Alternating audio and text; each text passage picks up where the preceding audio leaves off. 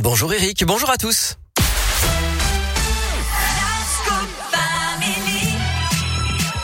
Et c'est l'heure, l'heure de la Terre, la Pierre et vous, un sujet qui me passionne euh, aujourd'hui dans la Terre, la Pierre et vous, on va parler nourriture.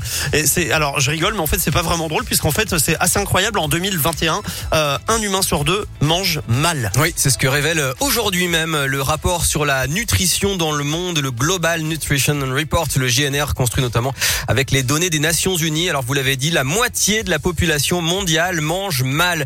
Pour être plus précis, 48% des humains mangent trop ou trop peu, avec des conséquences bien sûr néfastes pour la santé et pour la planète. L'alimentation, c'est un tiers des émissions de gaz à effet de serre dans le monde. Et en général, les aliments d'origine animale ont une empreinte environnementale plus élevée que les aliments d'origine végétale. D'ailleurs, tiens, au passage, notez que les hommes, du coup, polluent plus que les femmes, puisqu'ils mangent généralement plus de viande. Alors la sortie de ce rapport, c'est bien sûr l'occasion de réfléchir à ce qu'on met dans notre assiette, de regarder un peu notre panier de courses. Sans surprise, dans les pays riches comme la France, on consomme davantage d'aliments avec des effets nocifs sur la santé, comme la viande rouge donc, mais aussi les produits laitiers et les boissons sucrées. Et dans les pays les plus pauvres, le rapport confirme qu'on ne consomme pas assez d'aliments bénéfiques pour la santé, comme les fruits et les légumes. Bilan, plus de 2,2 milliards de personnes sont en surpoids ou obèses. 150 millions d'enfants ont un retard de croissance. Plus de 45 millions sont émaciés, ça veut dire qu'ils sont trop minces.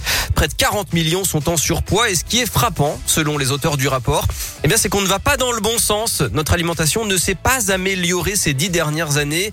Les décès évitables ont même augmenté en 10 ans et aujourd'hui, un adulte sur quatre meurt à cause de sa mauvaise alimentation. Alors, bien sûr, le Covid n'a rien arrangé en poussant de nouvelles personnes vers la pauvreté.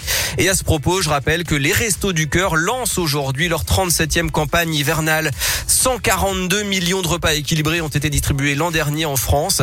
Et pour terminer sur une bonne note, on peut saluer la générosité des Français dans cette période compliquée puisque l'année 2020 a été marquée par un record de dons aux associations. Un bel élan de générosité, de solidarité qui va aider certains à mieux manger.